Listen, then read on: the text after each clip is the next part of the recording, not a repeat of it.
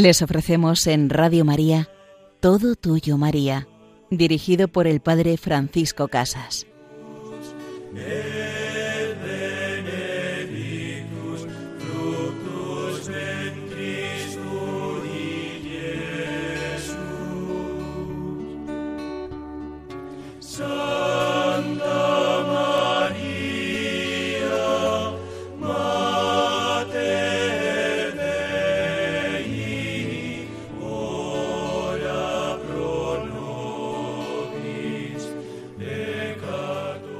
Ora pro nobis, Santa Madre de Dios, ruega por nosotros, querida Madre, pues te necesitamos, no podemos vivir sin ti. Profundizamos en este programa un poco más en ese misterio de las bodas de Caná, donde tú, junto a tu hijo, fuisteis invitados para hacer presente la alegría y el poder de Dios. Si cada uno de nosotros somos invitados en nuestras alegrías y gozos a teneros también presentes, querida Madre, para que nuestros gozos y alegrías participen de los vuestros y sean así auténticos, en la segunda parte de nuestro programa profundizaremos un poco más en la vida de San Francisco de Sales, el gran enamorado de la Virgen María y aquel que nos fue acercando también con su vida al amor de la Virgen María, de nuestra Madre. Pues había unas bodas en Caná de Galilea, nos dice el capítulo segundo del Evangelio de San Juan, y allí estaba la Madre de Jesús. En ese estaba se nos recuerda una expresión que usará el mismo San Juan en la cruz. Estaba crucificado y estaba junto a la cruz su madre estaba Jesús con sus discípulos y empieza a faltar el vino. Si nos hacemos presentes a ese misterio, a ese momento, veremos que ese faltar el vino no hay que entenderlo como que de repente se acaba, no se acaba de repente.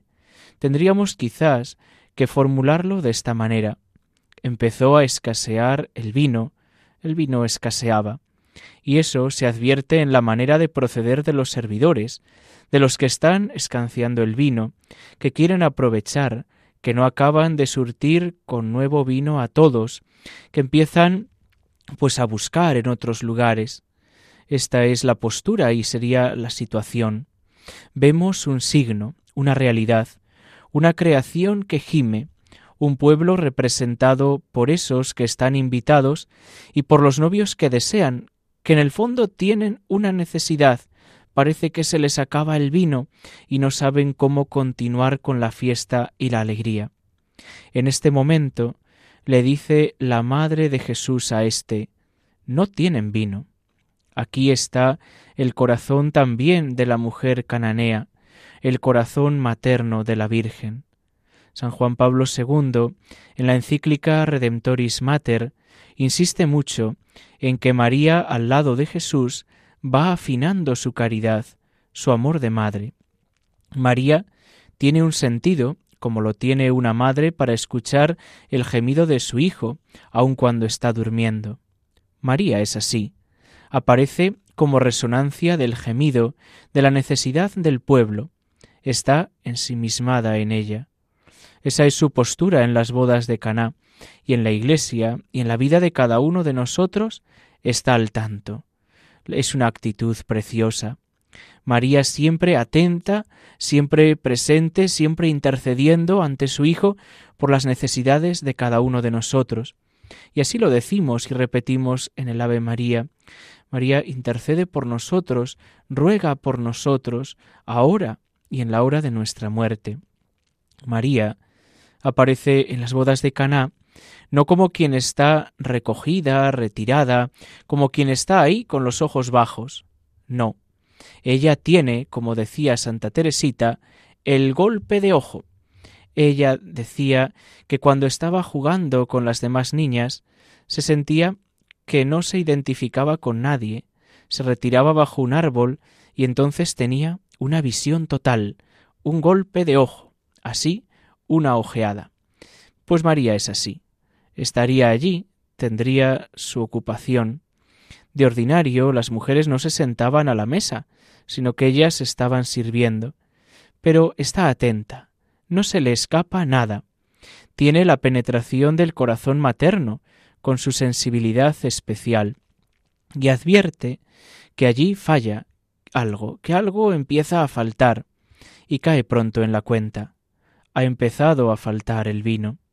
Entonces, con esa intuición femenina, que no es un análisis de los hechos, sino una captación del corazón, no es ella la que lo va a remediar, sino que acude a quien puede remediarlo, e inmediatamente, sin que nadie le pida nada, va donde Jesús y le dice no tienen vino, nada más. Aquí está el primer aspecto de la intervención de María, de su corazón materno. En todo momento, durante su vida sobre la tierra, como se ve en este milagro y en la vida de la Iglesia, una de las vertientes de su mediación consiste en presentar a Jesús, que lo puede remediar, las necesidades de su pueblo, el gemido de su pueblo, que en su corazón se ha hecho petición. Esa es la función continua que hoy María hace con nosotros. María se acerca a su Hijo Jesús para ponerle nuestras peticiones y anhelos, aunque a veces no los hayamos formulado. María tiene ese corazón atento, y cada uno de nosotros somos invitados a tener también un corazón atento a las necesidades de los demás, para que, sin que otros nos lo pidan, antes de que lo pidan, estemos atentos a lo que el otro necesita para tenérselo dispuesto, disponible, preparado. Qué gozo cuando uno llega al hogar, llega a su casa y se encuentra todo preparado, se encuentra lo que le gusta dispuesto. Es como cuando un hijo se acerca a la casa de sus padres y descubre preparado, perfecto, aquello que su madre sabe que le gusta y sin pedírselo está ahí. Pues también nosotros podemos ser esa presencia de María, esa presencia de madre para los demás. Sabemos lo que a los otros les gusta, sabemos lo que al Señor le gusta, pues tengámoslo, tengámoslo preparado, dispuesto, antes de que nos lo pidan, y así el ambiente que nos rodea cambiará, porque nos haremos servidores atentos de los demás. No he venido para ser servido, sino para servir y dar mi vida. Y eso que nos dice Jesús también lo hará nuestra Madre la Virgen, estar atenta al servicio, estar dispuesta, disponible antes de que se lo pidan, acercarse a Jesús que puede conseguirlo todo y decirle Jesús, no les queda vino. Jesús, a esta persona no le queda alegría, no le queda esperanza, parece que no le queda amor, parece que no le queda compañía. Y ahí estamos nosotros, a ser presencia de Dios, presencia de María para las almas, atentos a las necesidades de los que nos rodean, colaboradores de la obra de Dios.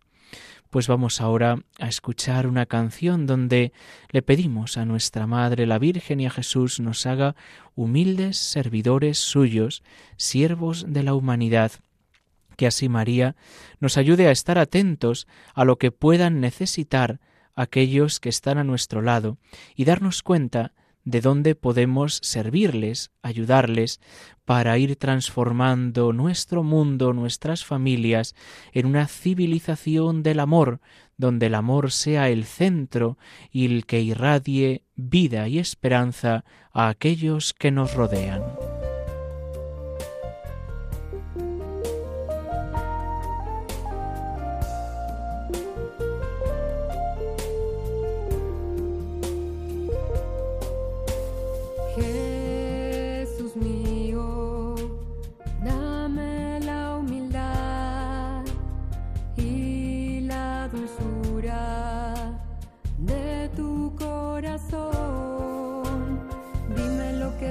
Que hacer y lo que tengo que hablar.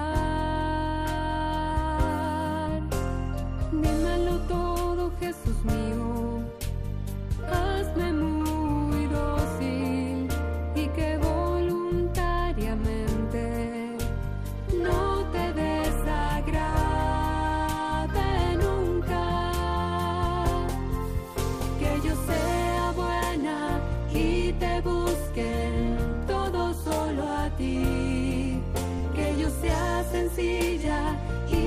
chiquita que no busque más que esconderme.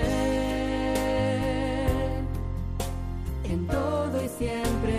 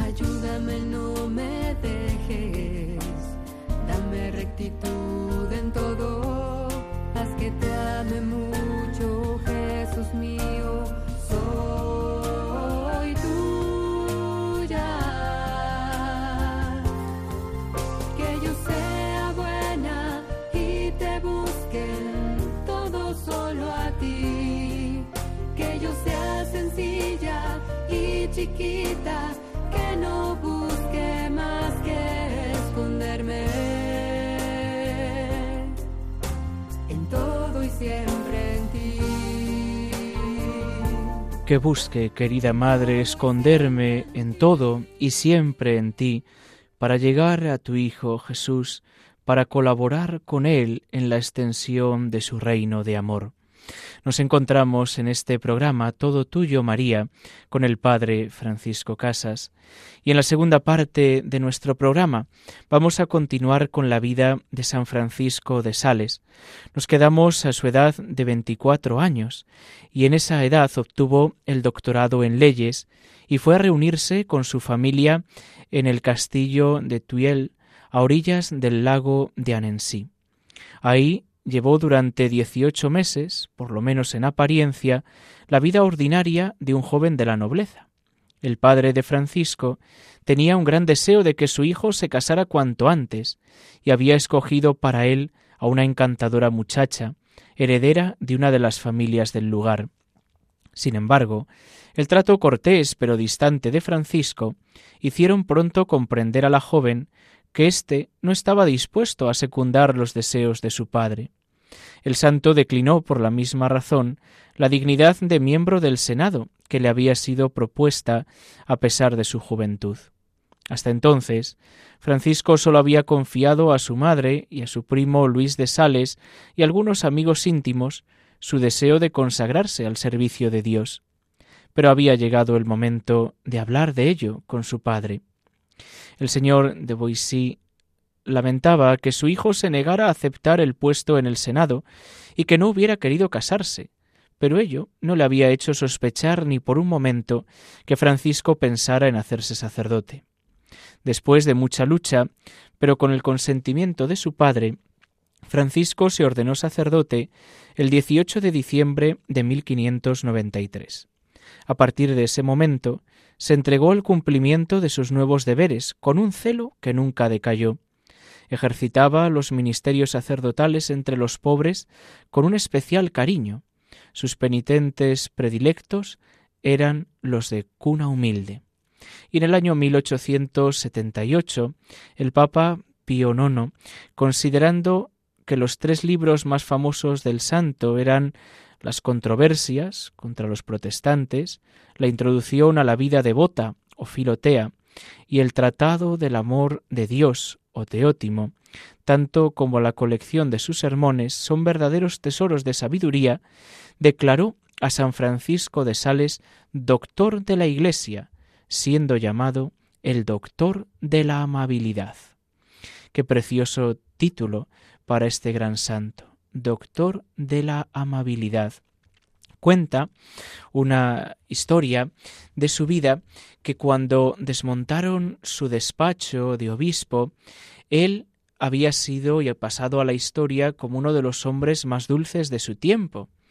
Y cuando desmontan su despacho y están recogiendo su sillón, descubren que por debajo tenía muchísimas marcas de las uñas de las manos de este gran santo. Y era porque cuando venían a contarle grandes problemas, él era un hombre de mucho genio, de mucho carácter, y se agarraba con fuerza a esa silla para no mostrar a su interlocutor lo que le saldría como humano, como natural, que sería la violencia verbal o la agresividad, le saldría contestar y comerse al que tenía enfrente. Sin embargo, se mostraba con una sonrisa y con una gran dulzura, agarrándose y dominando su amor propio, su genio, su carácter, y recibirá este título precioso, doctor de la amabilidad. Con la intercesión de este gran santo, podemos también pedir para cada uno de nosotros el don de la dulzura, el don de saber dominar nuestro genio, nuestro carácter, nuestra forma de presentarnos ante los demás. Decía un sacerdote jesuita muchas veces comentando pues sobre este tema de la amabilidad que uno cuando ya va entrando en cierta edad, pues en torno a los treinta y muchos, o treinta y todos, o cuarenta años, pues esa edad uno ya es responsable de las arrugas de su cara. Uno ya es responsable de cómo se muestra ante los demás.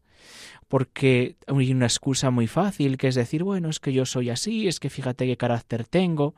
Eso que puede valer para una edad muy temprana de una persona poco cultivada o trabajada en virtud, ya cuando uno va creciendo humana y espiritualmente, se hace más complicado poder aceptar esa afirmación. Y por eso, cuando uno ya va entrando en años, es responsable de las arrugas de su cara. Pues podemos pedir a este santo de la dulzura que nos ayude también a nosotros a mostrar esa dulzura de Dios a los demás. San Francisco de Sales tenía una gran devoción y muy tierna a Jesucristo, y de esta devoción a Él, como el arroyo mana de la fuente, y como la consecuencia sale o mana de su principio, viene la devoción a María. San Francisco de Sales llegará al encuentro con la Madre a través de Jesús, y así él entendía que el amor de la Madre es inseparable del amor del Hijo, que aquel que falta en lo que se debe a Cristo no honra a esta señora, que cuanto más se ama a Jesucristo, más se debe amar a la que nos lo ha dado, a la que Él ha amado tanto y cuya gloria es la suya propia, ya que de Él saca toda su grandeza, y por último que María, por su título de Madre de Jesucristo, nuestro soberano hermano, también es Madre nuestra, y pues Dios ha venido a nosotros por ella, el mismo Dios desea que por ella vayamos nosotros a Él. Pues conforme a esta doctrina, el santo obispo tenía a María una devoción particular, un amor tierno, una confianza filial. Siempre que entro, decía él, en algún lugar consagrado a esta augusta reina, un estremecimiento de mi corazón me hace conocer que estoy en la casa de mi madre, pues hijo soy sin duda de aquella que es refugio de los pecadores. Pues así también nosotros podemos pedirle a la Virgen María que al entrar en su presencia, al entrar en algún santuario, ermita o en algún templo en el que haya una imagen expuesta a veneración pública de esta augusta reina, como la llamaba San Francisco de Sales, se pueda estremecer nuestro corazón, pues estamos en la casa de la Madre, en la casa de mi Madre. Qué gozo poder entrar en la iglesia y decir, ¡buah! Esto es entrar en el cielo, es entrar en la presencia de Dios, es entrar donde Cristo habita en el sagrario y donde está mi madre, donde están los santos, donde están los ángeles, los arcángeles. Por lo tanto, al entrar en un templo, no entro a un lugar frío, a un lugar vacío, sino a un lugar donde casi tengo que pedir permiso para ocupar algún lugar porque aunque la Iglesia peregrina, los que caminamos en este mundo, a veces no estemos allí presentes o no estemos ocupando ningún lugar físico, la Iglesia triunfante, la Iglesia de los santos, la Iglesia que alaba a Dios día y noche, y la Iglesia purgante que se está purificando en el amor de Dios, están allí presentes y tendríamos casi que pedir permiso, o como Moisés al acercarse a la zarza ardiente, casi descalzarnos para decir Señor, entro en tu presencia, entro en esta iglesia, en este cielo, en esta casa de la Madre, y nos estremecemos. Qué dolor cuando a veces entramos en un templo, pues como un elefante en una cacharrería, buscando a ver si hay alguien, si no hay nadie, si ha habido cambios, si ha habido cosas nuevas que no habíamos visto la última vez, viendo obras de arte y olvidándonos de quién vive y habita allí, de quién nos espera y se entrega por cada uno de nosotros, que es Jesús. Pues con este propósito, con este deseo de caer en la cuenta de quién habita en la casa de mi madre, de quien habita en la iglesia, nos vamos a despedir de este programa, recordando que podemos escuchar de nuevo este programa en el podcast de Radio María, todo tuyo, María, arroba radiomaria.es. Y nos despedimos recibiendo la bendición de Dios, Padre, Hijo y Espíritu Santo, descienda sobre vosotros. Alabado sea Jesucristo.